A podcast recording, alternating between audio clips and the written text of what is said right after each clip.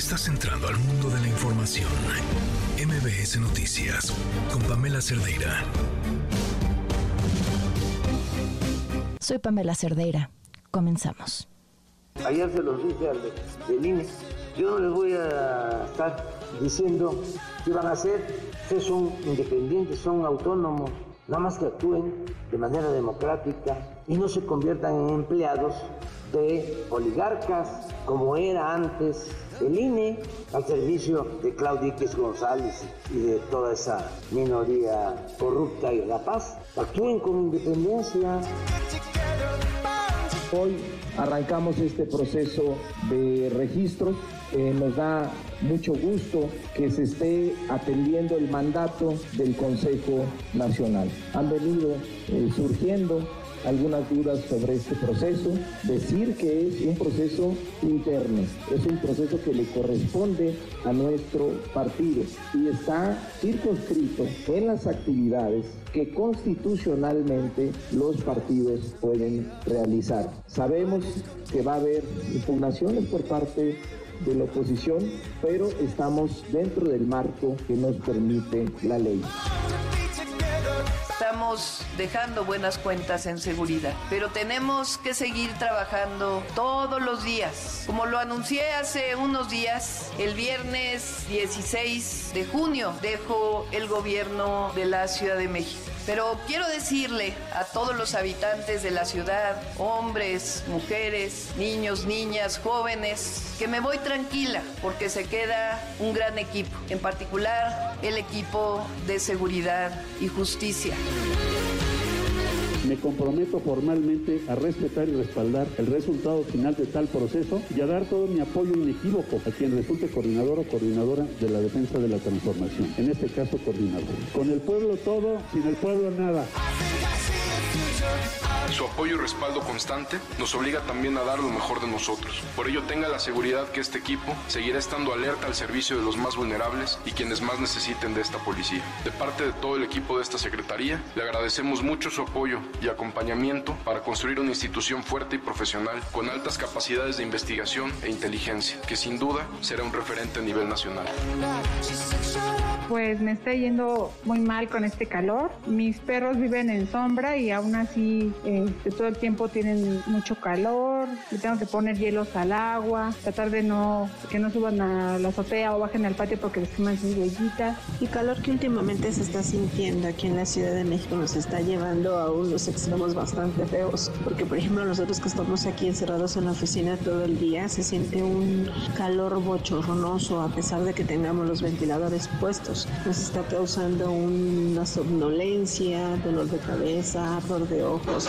Muy buenas tardes, gracias por acompañarnos. Soy Pamela Cerdeira, gracias por estar aquí en este miércoles 14 de junio del 2023. El teléfono en cabina 5166125, el número de WhatsApp 5533329585, Twitter, Facebook, Instagram, TikTok me encuentran como Pam Cerdeira y SIG Demonios. ¿Qué? ¿Qué calor hace? Está la cosa brutal. Y estamos en la Ciudad de México, que es ahora sí que donde no nos está pegando tan fuerte como a otros lugares del país donde prácticamente se están derritiendo, a tomar precauciones, a no desestimar las recomendaciones, no estar bajo el rayo del sol, tomar agua frecuentemente, bueno, en fin, ahora sí que ya se la saben. Eh, tenemos muchas cosas el día de hoy, vamos a, platicar, eh, por supuesto hoy es día de él, nos trae diccionario para principiantes, vamos a platicar sobre el tema de la, de la temperatura y mucho más claro, pues con toda la información, arrancamos de una vez.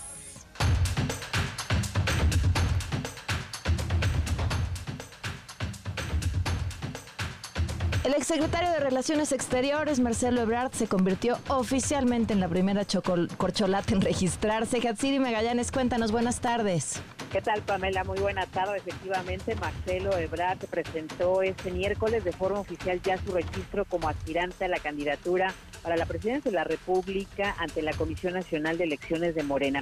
El ex titular de Relaciones Exteriores es el primero de los cuatro corcholatas en formalizar su aspiración al cargo y para dicho fin, este día entregó ya la documentación requerida, entre estas su propuesta de dos encuestadoras, así como su comprobante de renuncia al cargo público. Acompañado de su esposa Rosalinda Bueso, el ex canciller se comprometió pues a dar continuidad al legado de la cuarta transformación y aseguró que va a respaldar y va a respetar los resultados, además de apoyar a quien resulte ganador de la encuesta. Vamos a escuchar algo de lo que dijo.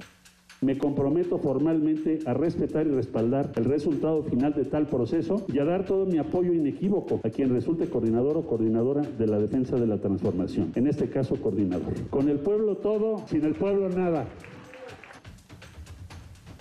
al garantizar que su precampaña será austera sin dar más detalles, el ex encargado de la diplomacia mexicana comentó que justamente el lunes va a iniciar su recorrido por todo el país y anunció que el día de mañana jueves va a presentar un informe sobre la logística y los recursos que serán destinados para dicho fin. Escuchemos nuevamente la propuesta que vamos a llevar en nuestro recorrido, que será muy austero, que será de contacto con las personas, que será de dialogar y escuchar al pueblo de México, sobre todo escuchar con humildad lo que el pueblo de México considera debe ser la siguiente etapa de la cuarta transformación.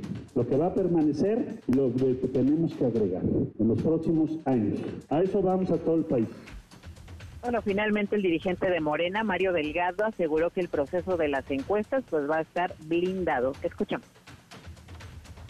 Que el proceso de encuestas está absolutamente blindado, porque hoy Marcelo nos hace dos propuestas de empresas que de reconocido prestigio, que él confía y que serán sumadas a todas las que nos propongan los demás aspirantes. Se abrirán en su momento esos sobres, se hará un sorteo y tendremos a cuatro encuestadoras que van a acompañar el ejercicio de Morena el reporte que tenemos, Pamela. Bueno, pues estamos al tanto. Ese detalle de la fiscalización es bien interesante. Qué bueno que dice que presentará los recursos de lo que hará, porque pareciera que fue una, una pata coja que dejaron en sus acuerdos del fin de semana. Gracias, Hatsiri.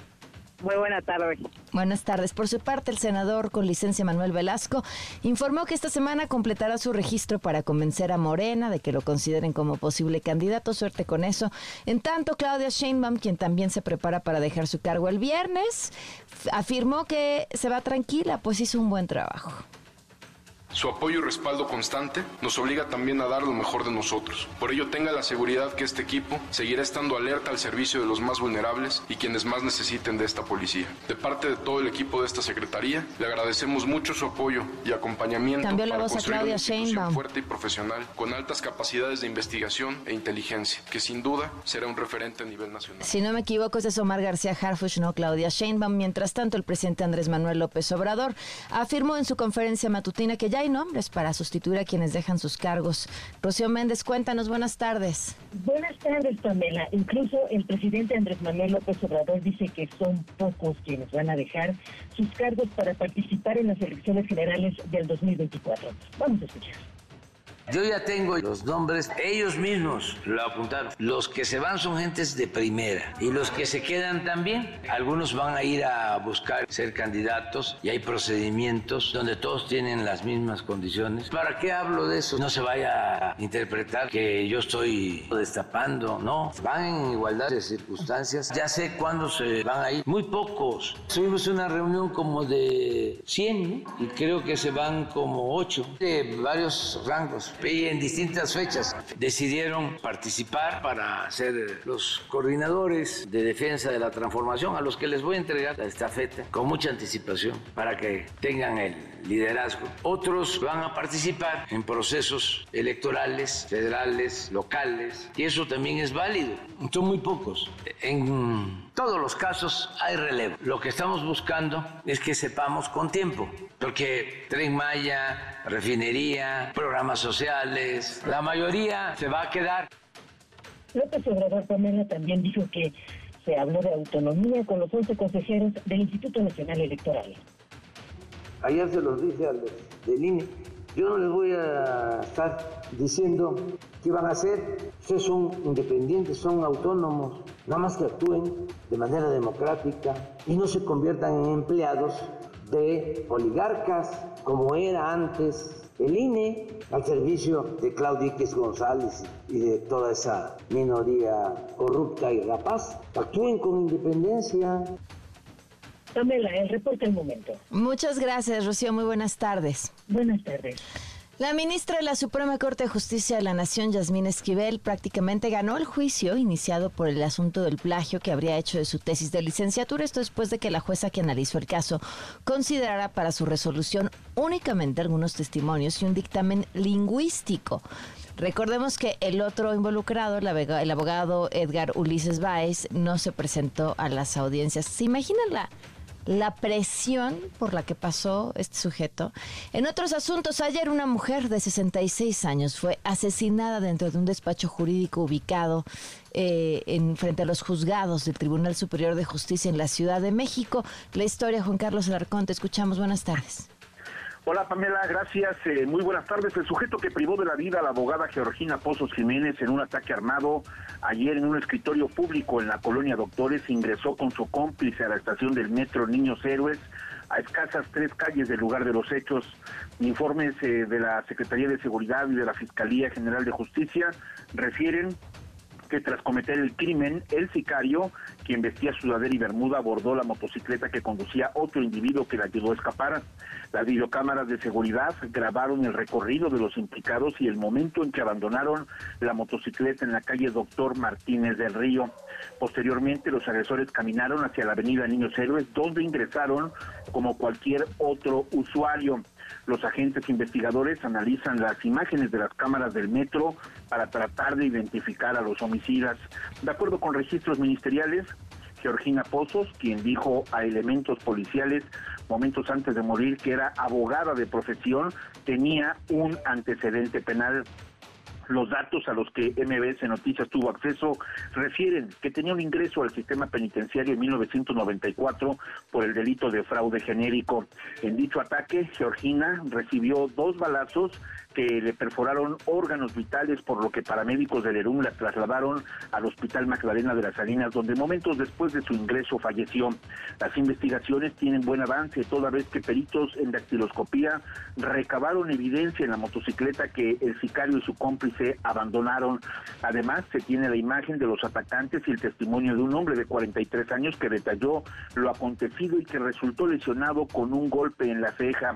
Georgina Pozos realizaba trámites legales en los escritorios públicos que otorgan servicio a los usuarios del Tribunal Superior de Justicia.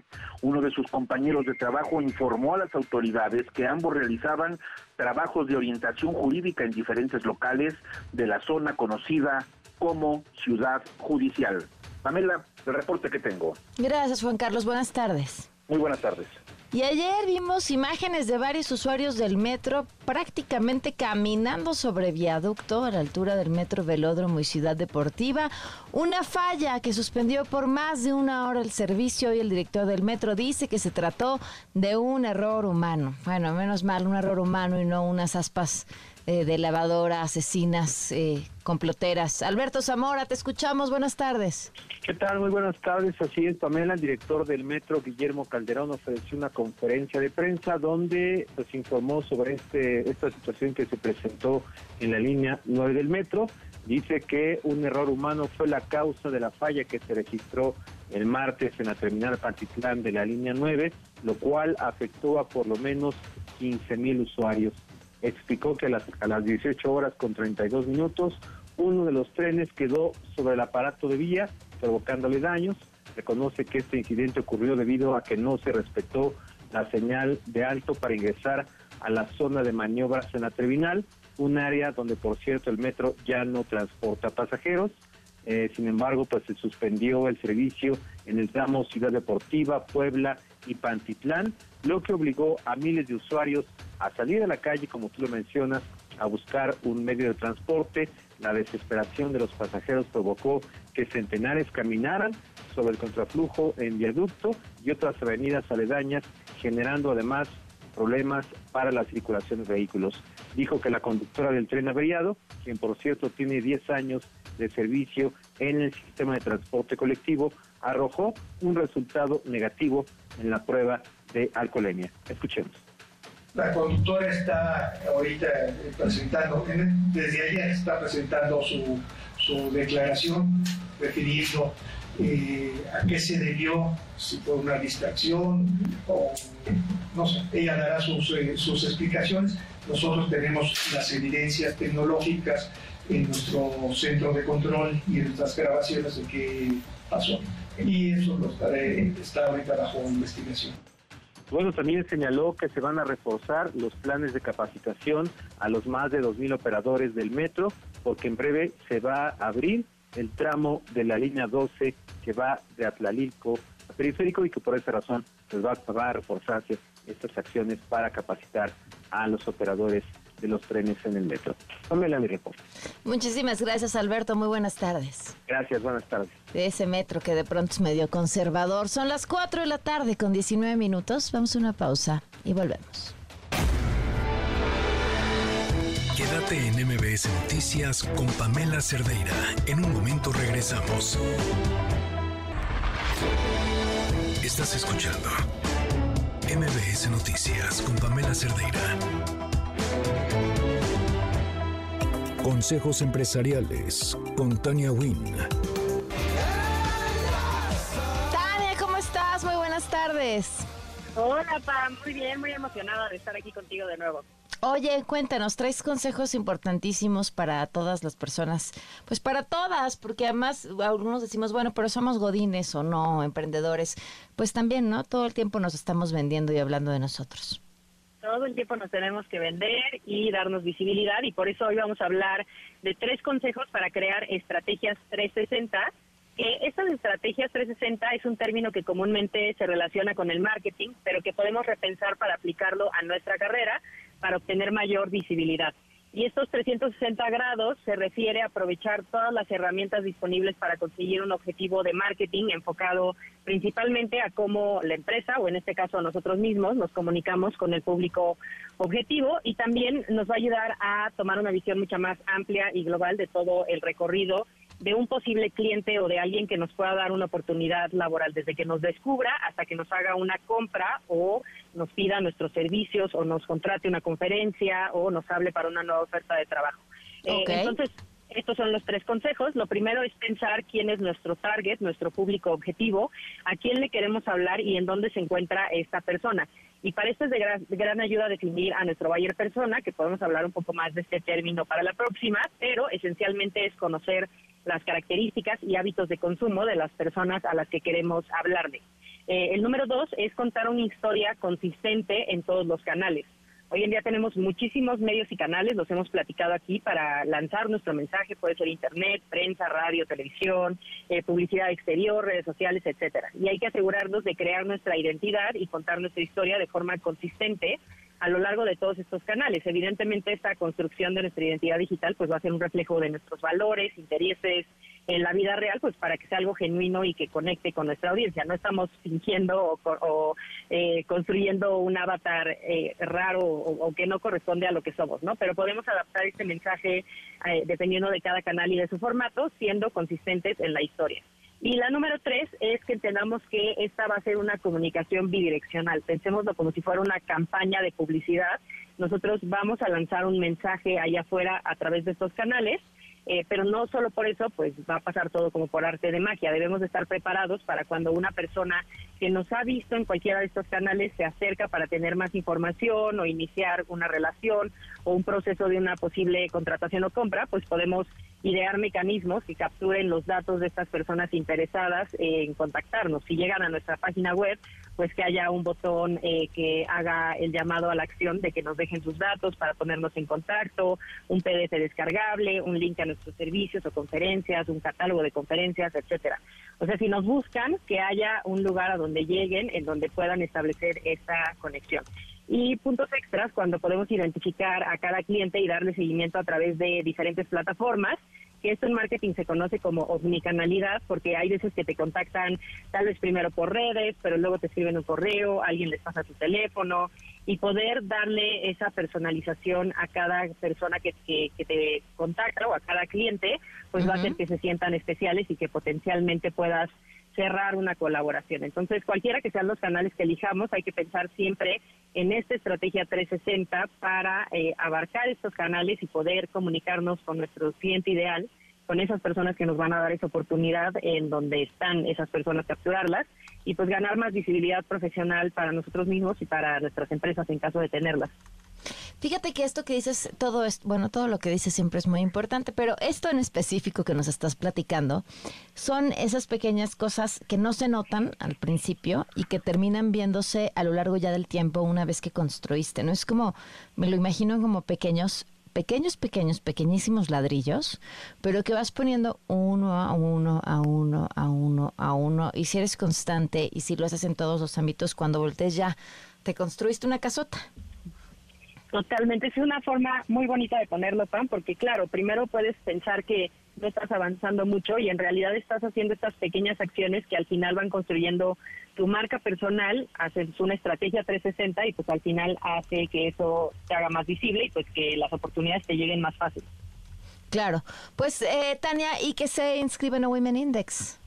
Claro que sí, se pueden registrar todas las mujeres profesionales que nos están escuchando, no importa si tienen empresas, si trabajan en un corporativo, si son freelance, pueden crear su perfil gratuito en www.womenindex.win, w, y latina n, y nos va a dar muchísimo gusto que formen parte de esta comunidad de mujeres profesionales que quieren crecer y que quieren justo ser más visibles y pues que les lleguen esas oportunidades. Muchísimas gracias, Tania, te mando un abrazo enorme. Igualmente, Pam, nos vemos. 428. Quédate en MBS Noticias con Pamela Cerdeira. En un momento regresamos. Estás escuchando MBS Noticias con Pamela Cerdeira. Son las 4 con 33 minutos. Oigan, tenemos varios funados para el día de hoy, así que de una vez arranquémonos. Esta es una joya, ¿eh? La regidora panista de Reynosa, Tamaulipas, Denise Ahumada Martínez, detenida en Texas con casi 42 kilogramos de cocaína. Eh, según la Oficina Antidrogas, de la ONU, esto dice, eh, como publica el periódico Reforma, un kilo de cocaína se vende hasta en 70 mil dólares en Estados Unidos, por lo que pues les permite hacer las cuentas y pensar que traía más o menos unos 3 millones de dólares en puro polvito blanco. Eh, compareció en la corte de McAllen, el juez le negó el derecho a fianza, no invente, pues es que con esa cantidad... Eh, ¿Cómo llegó ella al Cabildo en Reynosa? Como regidora plurinominal por el Partido Verde. Eh, en campaña para gobernador salió con el PAN, renunció al Verde y luego estuvo este participando en la promoción del ex candidato del PAN PRD. Bueno, pues sí, joyitas desde en todos lados, ¿eh? Ahí va. Eh, esa eh, sin duda es este brutal.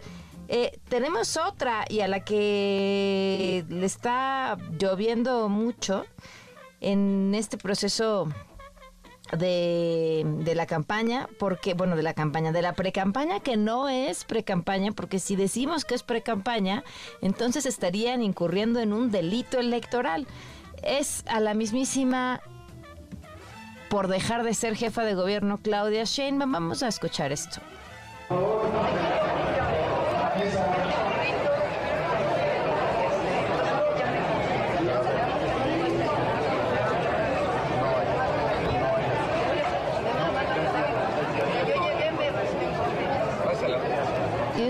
¿qué pasando? ¿Por qué no entiendo nada y por qué Pamela me lo, me lo pasa? Bueno, pues está eh, en este encuentro de Morena, llega y dice y reclama, vinieron con gritos, te juro que ya me cansé, ya me cansé, ya me cansé. le contestan, no hay excusa, no hay excusa, nada más me recibieron a mí desde que yo llegué mi respingo, ¿entiendes? Bueno, pues ahí está, molesta. Y el otro el gobernador de Veracruz, bueno, pues ¿qué hizo? Resulta que Cuitlago García se hizo su propio mural. Eh, un mural que fue pintado eh, y aparece él, su carita en el mural, también el secretario de Educación Estatal. Eh, la obra está en uno de los muros del plantel de Conalep de Córdoba. Y ahí está, inmortalizó junto también la cara del presidente, que por cierto ha dicho muchas veces que no le gusta que lo pongan en murales. Bueno, pues también a él, a él ahí lo dejó. En otros temas, hemos hablado de este tema y pareciera como muy por encimita de lo que está pasando en cuanto a términos de violencia en, en el país, especialmente en Tijuana. Les comentábamos hace unos días cómo la alcaldesa definió, porque así se lo sugirieron, eh, ir a vivir a un cuartel de la Guardia Nacional para estar segura. A mí, francamente, esto me parece aterrador. Por supuesto, por ella, por la imposibilidad de hacer su trabajo como cualquiera esperaría que pudiera hacerlo, vaya, ¿no? Viviendo donde tenga que vivir, no en un cuartel de la Guardia Nacional. Y porque me parece que eh, si ante alguien como ella, en su posición, esa es la solución que le dan, ¿qué le queda al resto de las personas? Montserrat Caballero, alcaldesa de Tijuana, en la línea, ¿cómo estás? Muy buenas tardes. Muy buenas tardes, muchísimas gracias por el espacio. ¿Cómo estás? ¿Cómo te sientes? Bueno, coincido con, gran parte de lo que usted dice, pero también, también creo que hoy es ofensivo para la mayoría de los ciudadanos del país que la mayoría de los dirigentes, presidentes, diputados, gobernadores de todos los partidos estén encampañados. Nada más hablemos de seguridad para culpar al de enfrente porque no hace nada. Entonces, en mi caso, en mi caso, yo tengo un compromiso con los ciudadanos y este compromiso ha traído resultados. ¿Qué resultados? 1.700 armas decomisadas. Entonces, 1.700 armas equivalen a un regimiento. He detenido a 60 homicidas que por diversas causas han salido han salido libres. Ahí yo ya no soy el órgano que garantice esto, pero lo que estamos logrando ha causado mella en, ciertos sectores y he recibido estas amenazas. Se me sugiere irme a vivir al cuartel y lo voy a hacer porque voy a seguir trabajando de frente. Eh, a ver, vayamos por partes. Eh, has, hecho tu trabajo y dices esto me ha traído amenazas. ¿Qué más es lo que está pasando en Tijuana? ¿Cuáles son esas fuerzas que están peleando y que vemos hoy los datos que vemos? Bueno, eh, eh, recibimos esta ciudad en el primer lugar de violencia a nivel nacional. Hemos avanzado al quinto lugar. No es honroso, ¿verdad? Es como de panzazo. Sin embargo, ahí se ven los avances. ¿Qué, ¿Qué es lo que hacemos? Lo que hacemos es decomisar armas, porque no me toca a mí la prevención, los detenemos. Entonces yo creo además esa violencia, esa violencia específico no está en manos de una alcaldesa eh, resolver. Efectivamente, entonces yo quisiera saber de esas 1.700 armas, ¿cuántas armas están relacionadas a qué grupo delictivo? ¿Cuántas de esos detenidos, 60 homicidas, de esos 60 homicidas, sin mencionar los 1.700 de las armas, cuántos de esos 60 homicidas pertenecen a qué o a cuáles las directivas. Entonces, cuando preguntas, todos están encampañados. Y entonces uno no tiene más remedio que seguir trabajando porque confío en el ejército y confío en el presidente. Sin embargo, es penoso dónde están los demás entes de gobierno dando resultados. Solo ahorita, ahorita la mayoría, diciendo la alcaldesa tiene miedo, la alcaldesa se esconde, se esconde. no, no, pues claramente no te estás escondiendo, pero a ver, a mí me, eh, digo, no, no sé quién haya dicho eso. A mí claramente no me parece que te estás escondiendo. Me, parece que estás haciendo lo que puedes hacer por salvaguardar tu seguridad, pero eh, lo que voy a decir, eh, pues lo digo como va. la, en, en la escala de servidores públicos, quienes más vulnerables están, porque así han sido el número de asesinatos de los que han sido víctimas son los alcaldes y los presidentes municipales. O sea, no, no es un lugar eh, sencillo en el que estés? ¿Por qué, ¿Por qué decidir seguir y confiar? Bueno, en este momento, porque pongo, pongo en la mesa a mi policía municipal a que se le revise, porque seguimos teniendo elementos corruptos, claro, y hay que ir por ellos, y pongo en la mesa la transparencia hacia, hacia la ciudad y hacia el gobierno federal. Entonces, como tengo un compromiso que todavía falta un año y medio, lo voy a cumplir para demostrar, demostrar de una vez por todas que esta silla venía con riesgos. No nada más es para hacerles campañas a los presidenciables, tomarse fotos o hacerse ricos.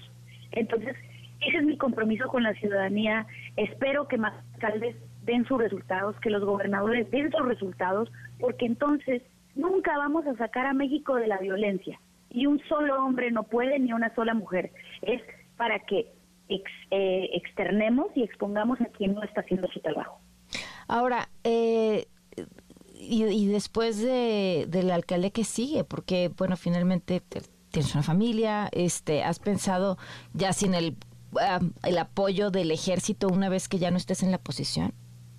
Cuando no esté en la posición, como no le dado nada a nadie, como no ha tomado ni dinero de ninguna célula criminal, este, yo considero que ya no voy a ser una pieza importante ni siquiera para tomarse el tiempo de perseguirla. Y eso es lo que yo creo, lo que están cómodos son los que sí han pactado con el crimen organizado, los que sí tienen nexos. Entonces, eso es lo que yo considero, ese es, ese es el los valores eh, con los que estoy criada, ¿no? Con ética, con responsabilidad. Y espero no equivocarme y espero que, eh, que el ejército y, el presidente eh, sigamos trabajando en coordinación. Eso es lo que yo creo. De ahí a los hechos, pues hay mucho trecho. A ver, te hago la, la pregunta en el orden de ideas que comentaba. Si tú como alcaldesa, la única forma de garantizar tu seguridad es que te vayas a vivir a un cuartel de la Guardia Nacional, ¿qué le queda al ciudadano de a pie? Bueno, al ciudadano de a pie le queda confirmar que esta alcaldesa está decomisando armas que no están cerca de ellos, porque la protección no es a, a Montserrat, es a la alcaldesa que está sacando de la calle homicidas, decomisando armas. Entonces yo le pido a, la ciudadanía que no lo vean como una protección a una persona, porque entonces todos nos iríamos a vivir al cuartel, sino a la persona que está dando la municipal de Tijuana es quien más armas ha decomisado en todo el país. Y que entonces exijamos a los demás presidentes decomisen armas y también se sigan los procesos y saquemos a los homicidas de las calles y digamos, ya basta que el crimen organizado y los delincuentes hagan fiesta mientras nosotros estamos encampañados. Eh, Montserrat, ¿algo que te parezca importante agregar? No, gracias por el Gracias por el espacio. No, muchas gracias a ti. Un fuerte abrazo, gracias. Buen día, mamá. Montserrat Caballero, alcaldesa de Tijuana, la alcaldesa a quien la recomendación de seguridad fue váyase a vivir a un cuartel de la Guardia Nacional. Así podemos garantizar su seguridad. En otros temas, Adrián Levarón en la línea. ¿Cómo estás, Adrián? Muy buenas tardes. ¿Qué tal, Pamela? Gusto saludarte. Aquí estamos. Te encuentras otra vez en la Ciudad de México. Hay información nueva. ¿Cómo va? Pues nomás, este, después de, de nueve días y se llegó, la sentencia no la dieron hasta el diez, décimo día de esta audiencia de, juicio oral en contra del Jano y pues se dictó una sentencia. El día de ayer fuimos citados a las 12 eh, del día y estuvimos ahí en, en los juzgados en el Altiplano, en Almoloya de Juárez, en el Estado de México y, pues ya llegamos tarde anoche aquí ya cansados y todo y la noche anterior que creíamos que iba a suceder el 12 salimos a las pues, casi 3 de la mañana de la audiencia, se prolongan esas audiencias porque porque es difícil, ya ves lo que estás mencionando de la alcaldesa de Tijuana y todo, es, algo muy complejo. Y algo que me ayudó mucho a mí en, eh, estos 10 días entender ese otro lado, estar en medio de un juicio porque es y, y este pues, ay, ay, ¿qué te puedo contar? Tienes de cosas, vi, vi algo que no conocía, siento yo para, yo no tengo nada con qué compararlo. Entonces, eh, puedo platicarte cositas, incidentes, pero lo, lo más trascendental, creo yo, y lo que más me interesa comunicarte a ti, al público y a todos los oyentes de todo México es que, que hubo 27 testigos de ellos la mitad eran gente local, ¿no? Ahí de gente bajista de Chihuahua, de esas áreas que han vivido esta, este hostigamiento por parte de del crimen organizado, porque en realidad yo siento que el pues estuvo en juicio fue el crimen organizado de esa región, aunque el recipiente era Jano, un, un halconcito se puede decir, del sistema, pero pues ahí se le sentenció Ahora, ¿qué opinas de la sentencia? Exacto, 12 años de prisión.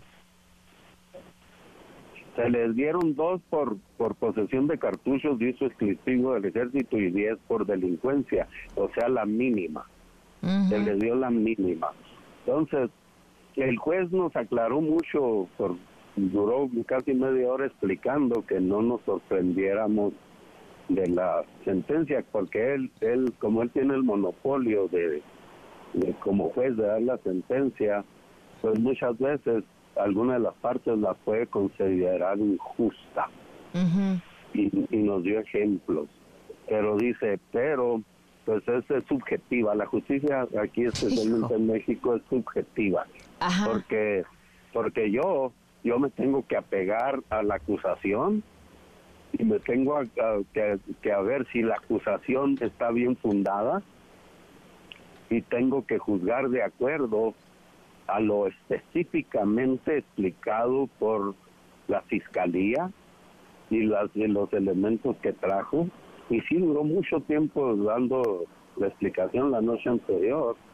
Y este, entonces, eh, en todos los argumentos, yo no sé exactamente, pero pues la ley le, la ley le, le permite y lo faculta para dar esa mínima, de acuerdo a lo que él escuchó. ¿Y tú qué lo opinas? Trascendental, lo trascendental es esto, ¿me entiendes? Que entre los testimonios se descubrió que él extorsionaba, un testimonio. Otro testimonio es que él amenazó con arma. Ese es otro, pero el testimonio no lo agarraron con el arma. Otro testimonio es que él este era espía para el grupo delincuencial La Línea, porque mandaba mensajeros que cómo está la brecha, que todo eso y todo eso salía.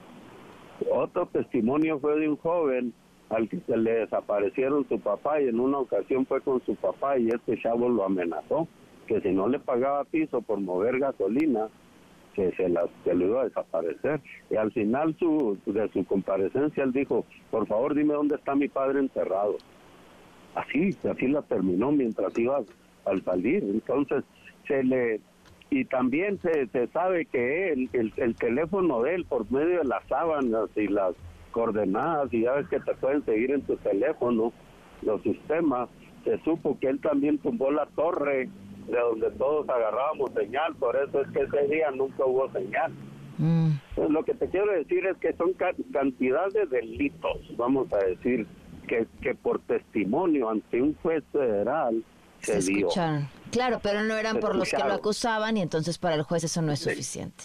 Exactamente. Lo interesante está en que lo escuchó y quedó el registro y ahí está, pues cuando lo quieramos ver. Pero él dice, bueno, todo eso me, me, me aclara y me superaclara que sí pertenecía a ese grupo delincuencial y este y que sí y que sí y, que sí lo puedo eh, sí lo puedo sentenciar por delincuencia organizada y por lo tanto le voy a dar la mínima, 10 años. Supuestamente no va a tener eh, posibilidades de, de, reducir la sentencia por, vamos a decir, por buen comportamiento, no sé cómo se llama. Pero ya tiene tres años, siete meses en el bote, entonces se le reducen a los dos años los tres años, siete meses. Nos, nos dio 10 días para considerar una apelación, una inconformidad. Entonces, Van a apelar, supongo. Sí, estamos manejándolo con la fiscalía, a ver las posibilidades y todo, porque e, existe algo muy interesante aquí. A mí me preguntan, ¿estás, estás conforme con los años? Y yo ya estoy contento de que hubo un sentenciado, ya ves que yo siempre peleaba lo del sentenciado. Y este, a mí, por decir así, ya se me concedió mi deseo, que fuera sentenciado. Y como mi, como mi, por decir así, la justicia que yo busco no es vengativa, entonces, bueno, lo que es, lo que diga la ley, y él puso varios ejemplos. Entonces, aquí la, la, la pregunta que nos hacemos y que te haces tú y que se hace todo el público es si va a haber, porque también lo dijo el juez, con esta sentencia la sociedad te está reprochando tu conducta delictiva. Es como un reproche.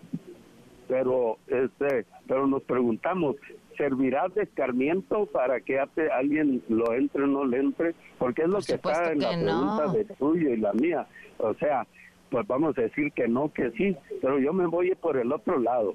Si si le, si pedimos y exigimos la pena máxima y, y este y no se le dan porque si le si pedimos la pena máxima hay que entender lo, lo que yo quisiera mucho es poder pelear que a él también se le condene por extorsión, también se le condene por amenaza, que se le condene por espía, que se le condene por todos estos delitos que hizo y que no, no me los metan en una cajita y le llamen delincuencia organizada.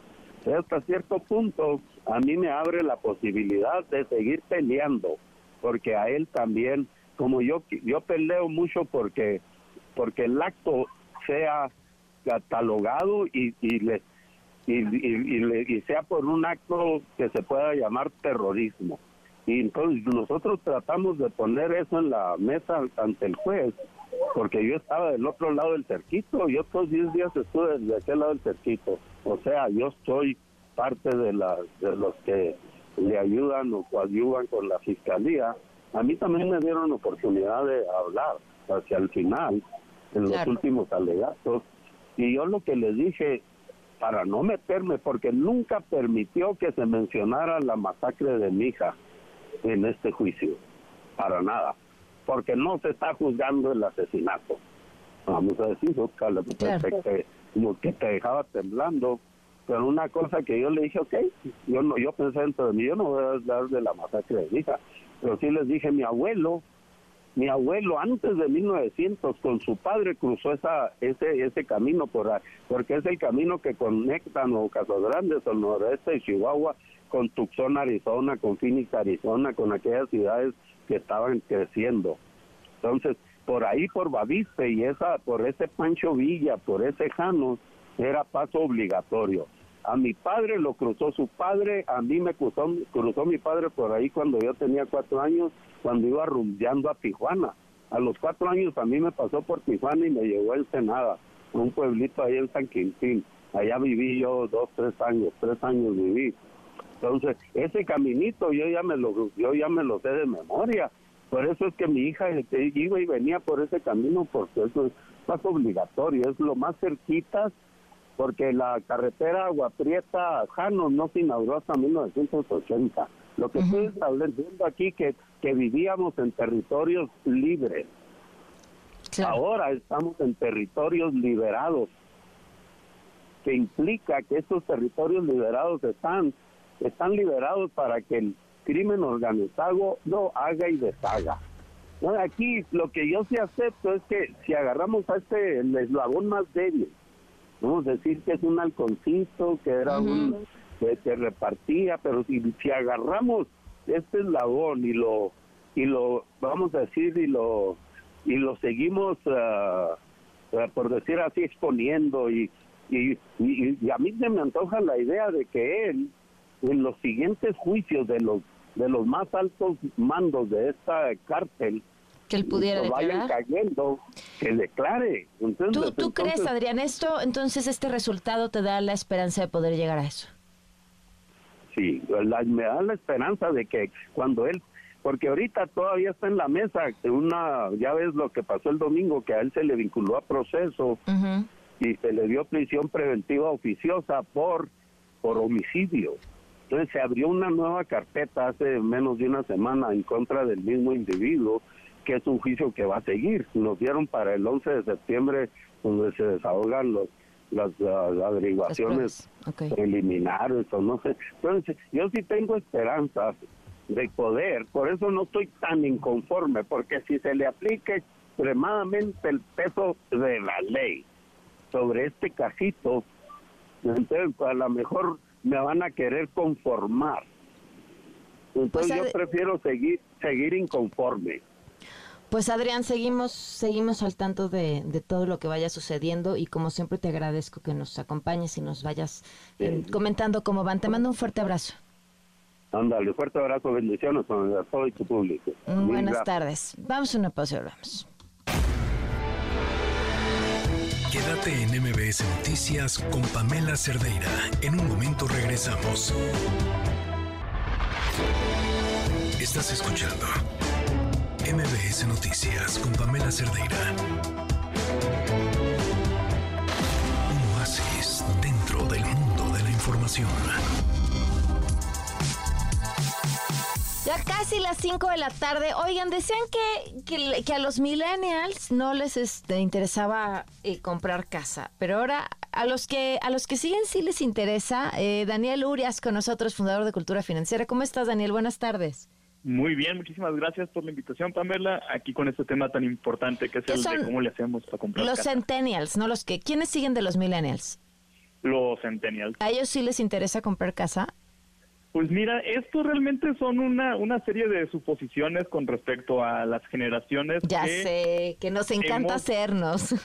Sí, o sea, como que les gusta decir que, que no nos interesa, que, que ya tenemos otros otras prioridades, pero en general y con base en la experiencia todos los días hablando de estos temas, me siguen a mí llegando de gente de todas las edades muy interesadas en saber cómo hacerle para comprar un departamento, para ahorrar para el enganche de una casa, en fin, sigue siendo una necesidad y un interés de muchísimas personas sin importar la edad, porque al final también ha sido lo que hemos visto en el caso de nuestros papás, de nuestros abuelos y de alguna manera también estamos tratando de replicar ese mismo modelo. Ya sé, pues es la seguridad del techo. Ahora a ver, así, tips que se puedan llevar al bolsillo en este momento, Daniel. ¿Qué pasos tendrían que seguir si quisieran comprar su primera casa?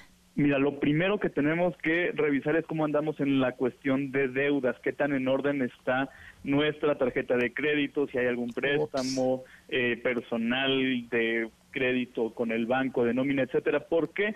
Porque a la hora de que nosotros vayamos a solicitar un crédito hipotecario, que es usualmente la vía por la cual es más sencillo eh, comprar una casa, nos van a revisar nuestro historial de crédito, tanto en, en el sentido de que seamos pagadores puntuales, como en el aspecto de que no tengamos deudas sobre control, digo fuera de control, porque necesitamos tener capacidad para adquirir una deuda tan grande como es la del crédito hipotecario. El siguiente punto muy, muy relevante es cómo andamos de ahorros. ¿Por qué? Porque yo necesito, al momento de que ya tomé la decisión de comprar casa o departamento, contar con los ahorros suficientes para cubrir ciertos gastos, entre los que se encuentran los gastos notariales, la parte de el, el, enganche, que es muy importante, que va a andar rondando por ahí como por el 10% del valor de la casa o departamento que quiera comprar. En algunos casos te cobrará el banco la comisión por apertura y el avalúo de la propiedad que te interesa. Entonces, estamos hablando de que de arranque yo requeriría tener ahorrados entre 10 y 15% de lo equivalente del costo de la propiedad que quiero adquirir entonces, pues vamos viendo que es un ejercicio muy a detalle de revisar cómo está nuestra situación financiera, tanto en la parte de las deudas, la parte del ahorro y el orden que tengamos actualmente también en nuestras finanzas va a ser muy importante. Oye, pues qué grandes consejos. Este, van a dar un curso, vas a dar un curso mañana, ¿no? Si no me equivoco. Es totalmente correcto, junto con Sofía Macías, autora de Pequeño Cerdo Capitalista, el día de mañana, jueves 15 eh, iniciamos tres días de taller bajo el nombre de Adultoink. Son herramientas para cuando la vida eh, adulta se va poniendo seria. Eh, todavía hay oportunidad de inscribirse, quieren revisar la información, escríbanos a nuestras redes sociales, ya sea a Sofía Macías de Pequeño Cerdo Capitalista o Daniel Urias de Cultura Financiera, cool como cool en inglés, Cultura Financiera, justamente hablaremos de este tema de cómo hacernos de patrimonio, cómo poner en orden muchos asuntos financieros, la parte también del cuidado de nuestra salud, ver nuestro futuro en el, en el tema de retiro, seguros, vivienda, en fin, va a ser un taller súper completo con tres días de actividades a partir de mañana y hasta el sábado 17, así que quien quiera inscribirse todavía hay tiempo, escríbanos y les pasamos toda la información con detalle. Oye, perfecto. Pues yo digo, y para, y para contarle al público, porque decías, todavía hay tiempo y me imaginaba varios viendo su credencial de lector así de, no, pues a mí la adultez me llegó hace ya algunos años. A mí, Sofía Macías, este, me, me ayudó a poner en orden, diría ella, mi relajito financiero. Eh, entendí de números y me empezó a gustar hablar de números y volteé a ver mis números después de Sofía Macías. Entonces, seguro va a ser un hitazo. Muchísimas gracias por acompañarnos. Mil gracias a ti, un abrazo y los esperamos mañana en Adult Time. Que estés muy bien, Daniel. Buenas tardes. Damos una pausa y volvemos. Pamela en MBS tiene para ti tres pases dobles para Men in Tutus, directo desde Nueva York. El ballet de comedia con hombres bailando de manera profesional en puntas y tutus. Para el 18 de junio en el Teatro de Ciudad Esperanza Iris. Tres pases dobles para la única internacional Sonora y Los Panchos para que celebres a papá este 16 de junio en el Salón La Maraca. Un pase doble para Mentiras el musical para el 18 de junio en el Teatro Aldama y tres pases dobles para que vivas la experiencia de la cartelera de Cinépolis en formato tradicional de lunes a viernes, válido todo el mes. Para participar, llama al 55 51 66 1025 5 y dinos el nombre de dos colaboradores de este espacio.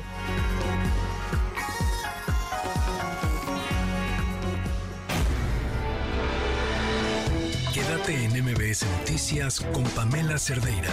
En un momento regresamos. Estás escuchando MBS Noticias con Pamela Cerdeira.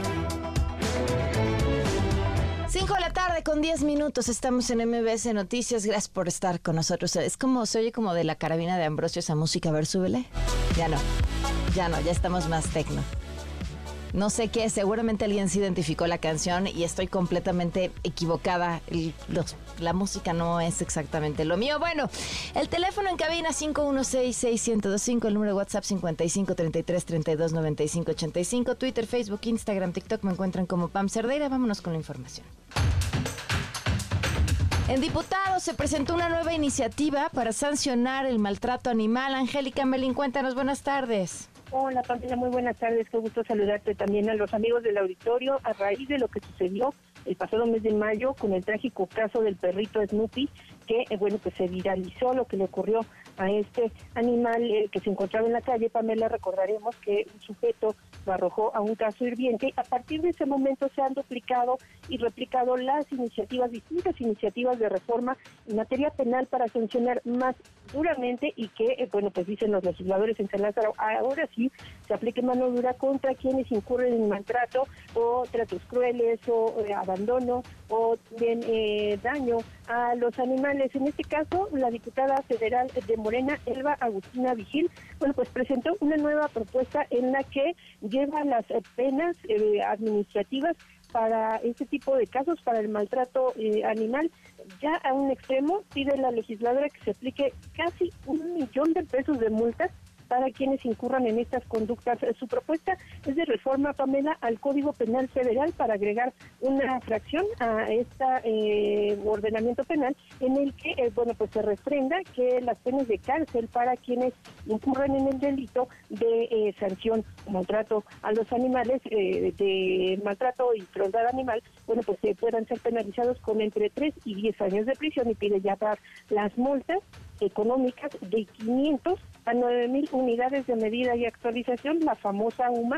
Hay que recordar que de acuerdo al Instituto Nacional de Estadística y Geografía, Pamela Linegi, la UMA es equivalente a 103.7 pesos en este año 2023 y bueno, multiplicando estas eh, multas que propone la legisladora, se eh, elevarían Vamos. 51.850 pesos como mínimo hasta 933.300 pesos como máximo, casi un millón de pesos a quienes incurran en este delito. También pidió la legisladora federal de Morena tipificar como un delito. Ahora sí, el maltrato y la crueldad animal. Esta iniciativa se va, se va a analizar en comisiones en la Cámara de Diputados y bueno, pues eh, es una más de las que se han presentado en los últimos días para sancionar, dicen los legisladores, duramente y también endurecer estas penas contra quienes pues maltraten, hagan sufrir o incluso le quiten la vida a los animales. Gracias, Angélica. Buenas tardes. A ti, hasta luego. Está dando una conferencia a Claudia Sheinbaum en estos momentos. Vamos a escucharla. Eh, en acuerdo con Martí, estamos dando tareas especiales. En el caso del licenciado Omar García Harfuch, secretario de Seguridad Ciudadana, él estará coordinando todos los trabajos de seguridad ciudadana y el Gabinete de Seguridad y Justicia. Por supuesto, con Martí, pero Omar es importantísimo para mantener la seguridad en la ciudad y queremos darle confianza a todos los ciudadanos y ciudadanas que Omar estará eh, en la Secretaría de Seguridad Ciudadana y que estará coordinando todas las labores de seguridad y construcción de la paz. Y en el caso de la maestra Luz Elena González, ella estará a cargo de coordinar todas las tareas técnicas del gobierno. ¿A qué me refiero? Por supuesto, la propia Secretaría de Administración y Finanzas, pero ustedes saben que hay un número muy importante de obras públicas y acciones que se desarrollan en el gobierno de la ciudad y ella pues trae ahora toda la película de cómo eh, se llevan a cabo todos los contratos, está al tanto, entonces por supuesto va a estar a cargo de ello. Eh, el secretario eh, Jesús Esteban, que ustedes conocen, secretario de Obras y Servicios, es fundamental en el gabinete. Él lleva a cabo particularmente el reforzamiento de la línea 12, lleva las tareas de terminar la Terminal 2 del aeropuerto, eh, entre muchas otras obras. Y al mismo tiempo está la obra de la línea 1 del metro, que por supuesto eh, está el secretario de Movilidad eh, coordinando, pero Luz Elena ha estado coordinando todo lo que tiene que ver con la relación con las empresas. Entonces, en acuerdo con Martí, ellos van a estar apoyando en estos procesos. Ustedes saben que nuestro gobierno funciona por gabinetes. El gabinete de Desarrollo Económico, Administración y Finanzas, que siempre ha coordinado Luz, el de Seguridad y Justicia, que coordina Omar, el gabinete de Desarrollo Sustentable, que coordina Jesús Esteban, eh, y el gabinete de Bienestar, eh, que coordina eh, salud y Educación, que coordina la Secretaria de Salud, eh, Oliva. Eh, esos gabinetes se mantienen en acuerdo con Martí y pues estas tres cabezas tan importantes del gabinete, Martí por supuesto al frente y Luz Elena y Omar pues son muy importantes para garantizarle a la ciudadanía que las obras se van a terminar. Bueno, pues ahí está lo que informa la jefa de gobierno en estos momentos. En otros temas, una corte de Florida en Estados Unidos va a seguir llevando el caso iniciado por la Unidad de Inteligencia Financiera contra el exsecretario de Seguridad Pública, Genaro García Luna, por corrupción, lavado de dinero y enriquecimiento ilícito. Fue en el 2022 que este caso fue pasado por un recurso promovido por la familia Weinberg para intentar desecharlo. Eh, además, eh, en Coahuila se está evaluando si se suspenden o no las clases por el detalle de que no hay aire acondicionado en los salones de clases. Bueno, si tenemos cola sin agua, ya el aire acondicionado. Eh, Camelia Muñoz está en la línea. Ah, más adelante está Camelia Muñoz. Y en Tabasco también una familia murió por una decisión eh, que tomaron por el calor que sintieron. tenemos la información en Tabasco me confirman en cabina.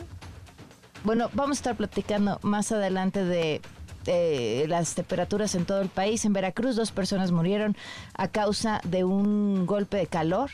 Eh, la primera falleció en Coatzacoalcos, la segunda en Veracruz. Nos vemos hasta Sinaloa con Karina Méndez. Te escuchamos, Karina. ¿Cómo van allá? Buenas tardes.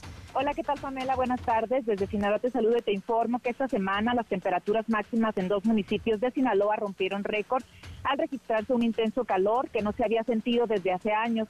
Los municipios más afectados serán los del norte de la entidad, donde se registrarán hasta 40 grados, 44 grados a la sombra con una sensación térmica de entre 48 y 49. De acuerdo a Protección Civil, todo el estado de Sinaloa mantendrá las temperaturas superiores a los 40 grados. Escuchemos a Claudio Mesa, director de la Unipol en Sinaloa. Vamos a escuchar el audio, por favor. No lo tenemos, Karina. Si nos el Servicio Meteorológico Nacional advierte que Sinaloa podría registrar temperaturas superiores a los 45 grados, mismo caso de Coahuila, Nuevo León y Tamaulipas. Ante la situación, las autoridades alertan a la población a que tomen sus precauciones y se hidraten, ya que hasta el momento se han registrado más de 30 personas atendidas por golpe de calor. Hasta aquí mi reporte, Pamela. Gracias, Karina. Buenas tardes. Buenas tardes. Pues a cuidarnos, son las 5 con 18. Rosy, línea. ¿Cómo estás, Rosy? Buenas tardes. Pam, ¿cómo estás? Buenas tardes. Vamos a platicar de la selección mexicana porque el día de mañana tendrán, podríamos decirlo, la primera prueba de fuego bajo la era de Diego Coca, una temática complicada o un panorama complicado. Se le ha criticado mucho al técnico nacional, las formas, el cómo llegó, el cómo está pues la situación precisamente de la selección mexicana después de que, bueno, pues en Qatar no se lograran los objetivos, hubo cambios de directiva y bueno, se ha criticado mucho al técnico nacional respecto a pues esa situación, ¿no? Una una cuestión complicada, una cuestión compleja para para Diego Coca y sus jugadores, que por cierto, el estratega podría tener dos duras dos dudas para este para este encuentro de cara al, al partido contra Estados Unidos. Sebastián Córdoba ha entrenado por separado debido a problemas musculares y de igual manera Alexis Vega no ha podido trabajar al parejo de sus compañeros, pues debido a una molestia en la rodilla derecha, la cual lo aquejó desde la ida de los cuartos de final contra el Atlas, pues no lo ha dejado. El, posible sustituto de Vega en el esquema de Coca sería Uriel Antuna, quien por cierto mencionó que pues había un, una cuestión ahí de pues eh, de que era se era un poco injusto con, con lo que estaba pasando en este proceso de la selección mexicana. Y también bueno Luis eh, Chávez comentó que pues no se puede evaluar a un técnico por dos o tres partidos que se tiene que continuar con el proceso que no se puede mencionar eh, pues más o no se puede ir más allá de estos tres partidos ya lo había mencionado Juan Carlos Rodríguez, el actual comisionado presidente de la Federación Mexicana de Fútbol. En un par de meses se sentarán a evaluar si continúa o no continúa Diego Coca. La verdad es que yo coincido con los jugadores, es un proceso corto todavía y bueno, pues habría que darle la oportunidad a Diego Coca de seguir dirigiendo.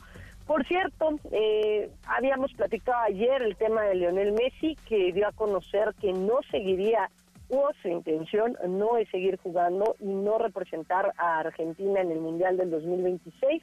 El día de hoy Leonel Scaloni van a tener un partido pues importante eh, los, los argentinos de cara a pues, eh, amistosos y el inicio de las eliminatorias en el próximo mes de septiembre. Y esto fue lo que dijo Lionel Scaloni, el director técnico de Argentina, respecto a la decisión de Messi y su declaración me parece muy prudente eh, de, un, tipo que, que, no, que no vende humo y que no miente. O sea, la realidad es que va a ir eh, viendo y cómo se va encontrando, vamos a ir decidiendo y, creo que es, es lo lógico. Eh, falta tanto para el Mundial que pensar que más allá no tiene sentido. Y él, como es muy prudente, dice eso y me parece muy lógico. Ya después, con el paso de, esto, de estos meses y este tiempo, veremos si se va encontrando bien y si tiene ganas, que lo importante que tenga ganas, no hay otra, no, no, no pasa por otro lado, que tenga ganas, se sienta bien, porque jugar al fútbol sabrá hoy y dentro de 10 años eso. Nos trasladamos al fútbol mexicano porque pues es el, el mercado de fichajes de verano el más importante en todas las ligas a nivel mundial y Tigres ya tiene el campeón, ya tiene a sus primeros refuerzos para el próximo año futbolístico. El primero se trata de Eugenio Pisuto, quien llegará como agente libre tras finalizar su contrato con Lille de Francia. Recordar que Pisuto se fue de Pachuca al, al equipo de Lille parecía que iba a tener una carrera prometedora, pero una lesión, bueno, pues lo alejó de las canchas. Y el segundo es Carlos Felipe Rodríguez, guardameta surgido de las filas de Morelia, y quien después vistió las casacas del Atlético de San Luis y del Juárez. Obviamente, Carlos llegaría precisamente como el suplente de eh, Nahuel Guzmán. Nahuel que mencionó en días pasados que su intención no es salir. Mencionar, Pam, que, bueno, pues el próximo 23 de junio va a ser un día especial para el Comité Olímpico Internacional, que junto con la Organización Mundial de la Salud prepara la movilización de personas de todas las edades en combate contra el sedentarismo, con una invitación a partir de un programa activo de 30 minutos de diversos ejercicios en busca de mantener una salud física y mental óptima. ¿En qué consiste? Bueno, pues en un video o en varios videos, el Comité Olímpico Internacional estará subiendo a atletas de alto rendimiento. Estamos hablando de medallistas olímpicos, campeones eh, mundiales, que pues promuevan la salud y promuevan el ejercicio entre la población, no nada más de nuestro país, sino de todo el mundo. Y el 23 de junio se hará en diversos países que pues están bajo el Comité Olímpico Internacional este tipo de movimientos, así que ya el próximo 23 de junio les estaremos platicando de qué más se trata. Y nada más comentar, Pam, que los Golden Knights de Las Vegas derrotaron a los Panthers de Florida para ganar la Copa Stanley de hockey eh, sobre hielo de la NHL. Eh, NHL. Este es el primer título de Las Vegas, eh, pues de una franquicia de Las Vegas en una liga de los Estados Unidos, en la NHL mencionar que Las Vegas está siendo sede de diversos deportes porque ya se fueron los Raiders de la NFL, la NHL desde hace seis años tiene equipo, pero posiblemente en un par de temporadas más los Atléticos de Oakland se mueven también a esta ciudad. Pam, la información deportiva. Gracias, Rosy, un fuerte abrazo. Fuerte abrazo, bonita tarde. Vamos a una pausa y volvemos. Quédate en MBS Noticias con Pamela Cerdeira. En un momento regresamos. Estás escuchando MBS Noticias con Pamela Cerdeira. Seguimos en MBS Noticias. Ya les comentamos hace unos momentos, la jefa de gobierno Claudia Sheinbaum acaba de anunciar que Martí Batres toma su lugar. La información la tiene Adrián Jiménez. Te escuchamos, Adrián. Buenas tardes. ¿Qué tal? Buenas tardes, Pamela Auditorio. Así es, será el secretario de Gobierno Martí Batres quien termine la actual administración del Gobierno de la Ciudad de México este sexenio tras la separación de manera definitiva del cargo de la jefa de gobierno Claudia Sheinbaum. Así lo acaba de dar a conocer en esta conferencia que pues tardó demoró cinco horas en comenzar después de que había sido convocada al mediodía. La jefa de gobierno pues reconoció el trabajo y la trayectoria de Martí Batres, quien pues refirió que ha ocupado diversos cargos en la vida pública eh, nacional y capitalina, como senador eh, en distintos cargos eh, cuando fue jefe de gobierno el actual presidente Andrés Manuel López Obrador. Y bueno, pues esto tendrá que ser aprobado el próximo viernes en sesión extraordinaria por el Congreso Capitalino, pero bueno, pues así es la determinación que acaba de dar a conocer la jefa de gobierno. Vamos a escuchar parte de sus palabras.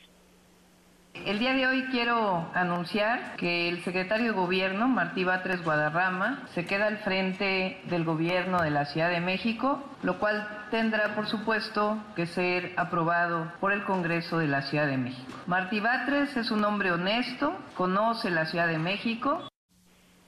Y comentarles, Pamela, que la jefa de gobierno en esta conferencia de prensa está acompañada por los secretarios de Seguridad Ciudadana, Omar García Harfuch y también por la secretaria de Finanzas, Lucelena González. En el caso de ellos, dijo que se mantienen todos los secretarios de la ciudad para terminar este sexenio una vez que ella pues ya el próximo viernes se inscribirá para participar en este proceso como pues en sus aspiraciones para ah, rumbo al 2024, pero señaló que habrá tareas especiales.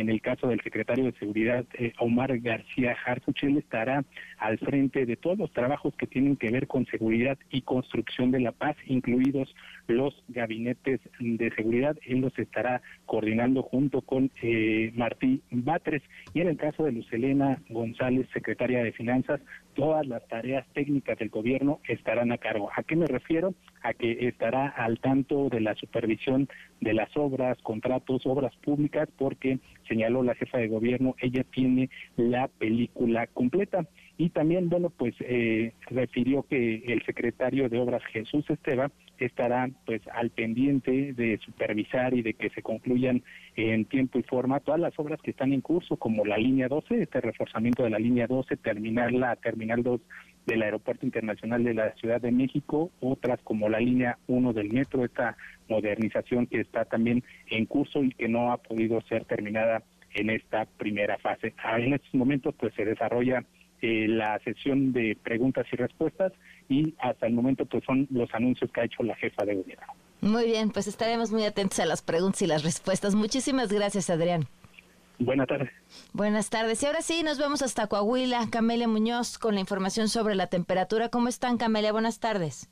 Hola Pamela, muy buenas tardes para ti, para el auditorio. Bueno, pues te informo que a raíz de la temperatura calcinante que se registra aquí en Coahuila y que rebasa los 40 grados en varios municipios, entre ellos Monclova y algunos de la región carbonífera, el secretario de Salud, Roberto Bernal Gómez, señaló que los directores de las escuelas de educación básica y los padres de familia determinarán si se suspende o no las clases presenciales al no haber sistemas de aire acondicionado en las aulas y o registrarse problemas en el suministro de energía como ocurrió ayer martes y este miércoles. El funcionario expresó que están de acuerdo de que las clases puedan ser virtuales para no exponer a los alumnos a esas temperaturas extremas. Escuchemos. Eso va a ser valoración individual de cada escuela. Si el calor fuese mucho y no tiene las condiciones adecuadas los niños, nosotros lo favoreceríamos. ¿No ir a clases? No ir a clases, tomamos que sean virtuales, ¿verdad? También te informo que aunque oficialmente no hay información de menores afectados, trascendió que al menos 40 pequeños fueron atendidos entre ayer y hoy con síntomas de golpe de calor. También te doy a conocer que los problemas en las escuelas se han agravado en algunos municipios del norte, centro y la región carbonífera, donde a causa de la baja en el voltaje de energía eléctrica hay afectación en el suministro de agua, el cual se abastece en los planteles, en los planteles educativos, perdón, a través de cisternas. Si te parece, escuchemos el testimonio de una madre de familia que expone justamente esta problemática que se vive en la primaria Monclova 400. Ahorita el director no resuelve nada, pues simplemente pues ellos no tienen autorización de decir no hay clases, la clase se suspende hasta que se termine. 13 salones de aproximadamente entre 30 y 35 alumnos que hay en cada salón. De hecho, se va la luz, ¿qué pasa? Se corta lo que es la cisterna. Todo eso les está afectando a los niños, la falta de higiene, el lavado de manos, los baños están sucios.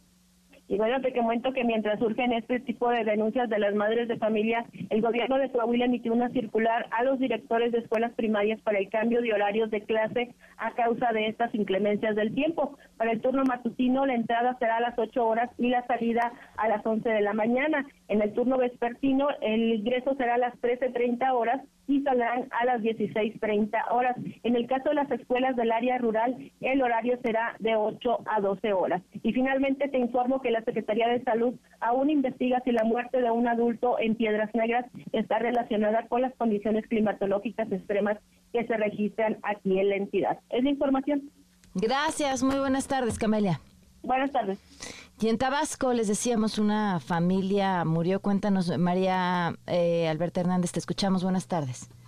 Así es, Pamela, y es que en un lamentable incidente que está relacionado con las altas temperaturas que se registran en Tabasco, la Fiscalía General del Estado confirmó la muerte de tres personas, incluyendo a una menor de edad, dentro de un vehículo en la ranchería Anaceto Carnaval, ubicada en el municipio de Centro. Según los informes preliminares, pues esta familia decidió dormir dentro del automóvil que estaba estacionado en el garage debido a la falta de electricidad en su hogar, en su hogar ya que tenían ocho días sin el servicio, pues porque se quemó un transformador en esta zona. Bueno, pues buscando mitigar el intenso calor, pues se quedaron dentro del vehículo con aire acondicionado, pero trágicamente, pues el vehículo se apagó sin que ellos se dieran cuenta, lo que resultó pues en este desenlace fatal, porque se quedaron sin oxígeno y murieron intoxicados. Los cuerpos que eh, pues no presentaban signos de violencia fueron descubiertos esta mañana después de que familiares llamaran al 911 porque no sabían nada de ellos. Las víctimas son dos adultos de aproximadamente 42 años de edad y una niña de 8 años. En el hogar pues solamente quedó un perro que era la mascota de la familia, que fue rescatado por socorristas porque se encontraba sin agua ni comida. Bueno, pues también comentar que a la par de esta, este trágico suceso, en los municipios de Limanguillo y Macuspana se reportaron por lo menos cuatro muertes más relacionadas eh, pues con el golpe de calor, ya que bueno, la sensación térmica en estos municipios ha alcanzado desde los 48 hasta los 50 grados centígrados y se estima que la ola de calor va a continuar en la entidad por lo menos hasta el domingo. Es el reporte, Pamela. Gracias, muy buenas tardes, María. Buenas tardes. Vamos a con L, que nos tiene lo siguiente. Diccionario para principiantes. Chairismos, fifismos y otros mexicanismos políticos. Bienvenidos a este rincón de la sabiduría, de la introspección, de la convergencia entre el lenguaje político y nuestro día a día. Nuestro buzón se llenó de cartas con la solicitud de resolver el misterio de las siguientes palabras. Piso parejo, superficie irregular a fuerza de dedazos. Amparo por derecho de réplica, acción judicial otorgada por un juez y que puede desechar cualquier cadenero al pasarla por el arco del triunfo. AirTag, dícese de un dispositivo de geoposicionamiento inalámbrico que ha dado la vuelta al mundo gracias a una bolsa de arroz y un paquete de papel de baño que no viajaron a Turquía.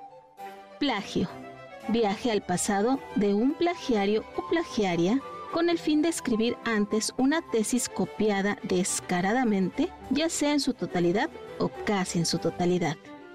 Encuartelarse. Acción y efecto de meterse abajo del escritorio para evitar todo contacto con réplicas o preguntas incómodas. Encerrarse bajo llave y candado con ayuda de las Fuerzas Armadas. Y eso es todo por hoy, Pam. Los esperamos la siguiente semana con más palabras para iluminarles el día. Irse al Palenque ya está permitido por la Real Academia de la Lengua. Nada más que yo no lo digo así. A veces.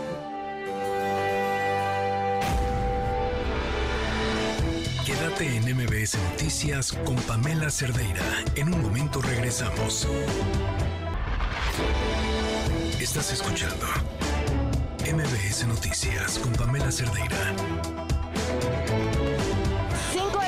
5 de la tarde con 41 minutos continuamos en MBS Noticias. Me da muchísimo gusto saludar a una gran amiga y además que ustedes han escuchado algunas veces en la Mesa Ciudadana, Paulina Gutiérrez, directora del capítulo Ciudad de México en AUNA. ¿Cómo estás, Pau? Buenas tardes. Ay, muy bien, querida Pam, muchas gracias por darnos el espacio y antes que nada quiero reconocer tu trabajo y decirte que tienes toda mi solidaridad. Gracias, Pau, muchísimas gracias. Oye, a ver, cuéntale, bueno, ponemos un poco en antecedente a, la gente que nos está escuchando. Eh, a una busca que más mujeres lleguen a posiciones políticas, a mejores posiciones políticas y que además esas mujeres estén bien preparadas. Es parte del trabajo que hacen y eso nos lleva a la convocatoria, ¿no? Así es, Pam. Este, AUNA es una plataforma de mujeres que somos incluyentes que compartimos agendas en común y queremos apoyar a otras mujeres que estén interesadas en llegar a cargos públicos ahora en 2024 para que esas agendas puedan eh, representar nuevas formas de hacer política y que eh, pues en los cargos públicos puedan hacerse realidad en políticas y transformar la vida de las personas. Entonces, ¿Quiénes pueden postularse para esta convocatoria? Mira, estamos invitando y qué bueno que nos abres tu espacio porque sabemos que las mujeres que te escuchan este les va a interesar. Está abierta a todas las mujeres de todas las entidades del país, de todos los orígenes, de todas las identidades sexogenéricas, eh, a todas las mujeres que tengan el interés de ocupar, eh, de buscar una candidatura para 2024. Ok, eh, y entonces, ¿cómo es el proceso? Ya si cumplen esos requisitos, se apuntan y luego. Mira, este, nuestra convocatoria son, ahí vienen todos los requisitos en auna.org, ahí les recomendamos, pero son requisitos muy sencillos. Este, los requisitos son buscar una candidatura, llenar un cuestionario muy sencillo, este, enviar un video explicando a qué puesto quieren postularse y por qué. No queremos conocerlas y este en caso de ser finalistas estar disponibles para una entrevista entre el 22 y el 28 de julio. Como se hace el proceso, la, la propia red una vamos a formar un comité de selección que va a estar dictaminando estos cuestionarios, nada más para asegurarnos, verificando que los criterios de honestidad, de congruencia y que compartan nuestra agenda este, pues se garanticen. Pero somos una red diversa, este, no tenemos que pensar todos lo mismo, ¿no? Este, entonces, si ustedes conocen a mujeres con liderazgo, con una agenda clara, que tengan una red de apoyo y eso, que estén interesadas en poder transformar este, la vida de las personas de sus comunidades desde la política, pues díganles, avísenles y esta es su oportunidad hasta el 25 de junio. Ahora, no es necesario que pertenezcan a algún partido político. No, no es necesario que pertenezcan a algún partido político. De hecho, muchas, este, pues están buscando una, a través de una, una vinculación con los partidos políticos, pero también estamos abiertas y trabajamos con todos los partidos políticos. Pensamos que los partidos políticos hoy en día son el mecanismo, la herramienta que nos permite poder llegar a estas representaciones y estas identidades que han estado excluidas o discriminadas para ocupar la política, pues lo pueden hacer a través de los partidos políticos. Entonces estamos abiertas a todas y también a aquellas que no tienen algún partido político. Nuestra tarea es vincularlas y promoverlas dentro de los partidos políticos. Perfecto, Pau. ¿Nos recuerdas los datos para que se pongan en contacto y puedan enviar todo su material? Claro que sí. Nuestra página web es auna.org.mx y pueden encontrarnos en todas nuestras redes sociales, Twitter, Facebook e Instagram, en Auna México. Y muchas gracias, Pam. Gracias a ti, Pau. Un abrazo. Un abrazote. Miren, era eh, este tema de la participación es indudable y es importantísimo. Y luego no solamente se trata de llegar, sino llegar y llegar bien con una red de apoyo. Tenemos hoy congresos igualitarios, pero si voltemos a ver las presidencias de las comisiones, ¡pum! Nos borran. Y entonces ahí ya no hay mujeres o hay muy pocas y entonces el poder de decisión y el poder de poner una agenda se va prácticamente minando. Entonces, y, si no es fácil llegar, ahora quizá más por el tema de, de las cuotas, eh, ya llegando, llegar a esas posiciones donde tienen mucho más em, capacidad de decidir y de, y de manejar el rumbo de hacia dónde va el país, el legislativo, el gobierno local, la posición en la que sea que se encuentren. Y lo hemos visto históricamente en algunos partidos, por ejemplo, cuando se discuten asuntos de candidatos relacionados con denuncias de acoso, de abuso, pues la razón por las que las cosas no pasan como deberían de pasar es porque no hay suficientes mujeres tomando las decisiones. Son las 5 con 46. Quédate en MBS Noticias con Pamela Cerdeira. En un momento regresamos. Estás escuchando MBS Noticias con Pamela Cerdeira tarde con 50 minutos. En la línea nos acompaña Boris Hernández, meteorólogo del Servicio Meteorológico Nacional de la Conagua. ¿Cómo estás, Boris? Buenas tardes. Hola, Pamela. Muy buenas tardes. Pues aquí presentes. Asándote, ¿no? Es correcto. Oye, cuéntanos, ¿cómo, cómo, cómo, cómo están hoy las temperaturas, bueno, la temperatura y cómo va a estar a lo largo de la semana? Claro, mira, comentarte que el día de hoy en la Ciudad de México tuvimos, eh, alcanzamos 33.3 eh, grados Celsius de temperatura máxima. Esta temperatura no rebasó el histórico, que es de 33.9 y se registró un 9 de mayo de 1998. Pues eh, sin embargo, la, la ola de calor va a seguir, se va a mantener al menos toda esta semana, lo que resta y bueno, hay que esperar porque muy probablemente este dato de 33.9 se pueda alcanzar, incluso se pueda rebasar, ya que eh, esta onda de calor pues se mantiene, ¿no? Se mantiene debido a las condiciones de una, una alta presión o una circulación anticiclónica en niveles medios de la atmósfera y eso es lo que provoca esta onda de calor. Claro, ¿y en el resto del país? En el resto del país tenemos temperaturas también muy muy altas, eh, principalmente en eh, Guerrero, donde se ha registrado, se han registrado 43.7 eh, grados Celsius. Sin embargo, la máxima que se ha, se ha registrado en toda la República es eh, Ciudad Altamirano Guerrero, precisamente, y ahí fue de 46.1 grados Celsius durante toda durante toda esta onda de calor que se ha presentado. Es ahí donde hemos tenido el valor más alto. La máxima histórica en el país, ¿cuál es? La máxima histórica del, país no rebasa los 48 grados Celsius. Sin embargo, bueno, estamos esperando que posiblemente tengamos, eh, en promedio, obviamente, tengamos que este, esperar todavía eh, cómo se van, se va este em, va aumentando esta, esta, estas temperaturas debido a que, pues posiblemente sí se, sí se puedan romper algunos récords en algunos estados de la República Mexicana. Ok, ¿a qué esta ola de calor en específico obedece a qué? Obedece a un sistema anticiclónico en niveles medios. Este sistema lo que hace es que inhibe la formación de nubosidad, aparte de que hay una escasa eh, humedad que está dentro de, que, que puede adentrarse a la República Mexicana. Obviamente esto provoca un calentamiento importante del aire y esto hace que las temperaturas aumenten. Pues ahí están las recomendaciones, ¿no? Mantenerse a la sombra, tomar agua, mantenerse bien hidratados, ¿algo más? Sí, mira, eh, comentarte que, bueno, los efectos en la población son diversos, eh, hay insolación, desmayos, golpe de calor, deshidratación, y por eso hay que protegerse, evitar asolearse entre 11 y 4 pm, este, hay que vestir ropa pues suelta, con colores, con colores claros, Asimismo, mantenerse hidratados todo el tiempo, aun cuando no tengamos este sed, hay que tomar este líquidos. Claro, pues ahí están. Muchísimas gracias por las recomendaciones, eh, Boris. Gracias. Estamos a sus órdenes. Buenas tardes, Boris Hernández, meteorólogo del Servicio Meteorológico Nacional de la Conagua, eh, con el máximo de temperaturas que hemos tenido el día de hoy en la ciudad y en el país también, pues a cuidarnos, porque entonces la semana todavía promete para estar intensa. Eh, Emiliano Hernández dice, horrible, demasiado calor en las calles y el metro, ya me tocó ver a alguien con golpe de calor en el metro, Tito, horrible, ya me compré una manga para cuando manejo, que me el calor. Eh, Humberto, me da coraje que quieran desprestigiar tu trabajo desde Palacio con la chismosa, toma mucha agua, evita salir a horas de mucho calor.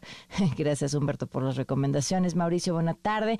En algunas oficinas y edificios grandes no prenden el aire acondicionado y es inhumano, se congestiona el ambiente y puede generar conflictos en la salud. Cuiden a sus mascotas también. Beatriz, trato de no salir entre 10 y 4 y media. Antes y después de estos horarios salgo por mis compras a lavar la ropa como se seca muy rápido. Voy a meterla con gorra y algo que tape mis brazos. Blanca Moreno, hola, como siempre aquí, eh, temporada de mucho calor, todavía nos falta julio y agosto, que es cuando hace más. Ella, claro, nos saluda desde Hermosillo, Sonora. Silvia, está muy fuerte el calor, si tomamos algo frío luego vienen las consecuencias en la garganta. Gustavo, pues no aguante el calor, no aguanté el calor y me fui con mi familia a las estacas. ¡Qué rico! Qué rico el agua fría de las estacas, que es una deliciosa, deliciosa. Eh, Tolín nos dice en Veracruz, es un horno. Las 24 horas no decae el calor, está muy fuerte, los climas no enfrían bien y el colmo casi la mitad del puerto está sin energía eléctrica desde hace tres días y no arreglan ni dan explicaciones del por qué. Ah, pues vamos a averiguar por qué. Muchas gracias. Gracias por escribirnos. Nos escuchamos mañana en punto de las 4 de la tarde aquí en MBS Noticias. Por supuesto, a lo largo de todo el día me encuentran en mis redes sociales, me encuentran como Pam Cerdeira y mientras tanto se quedan en compañía de la gran Ana Francisca Vega para que estén bien informados y terminen su día como se debe. Soy Pamela Cerdeira, gracias a todo este equipo. Muy buenas tardes. Ahora estás informado. Nos escuchamos el día de mañana con las noticias que tienes que saber. MBS Noticias con Pamela Cerdeira.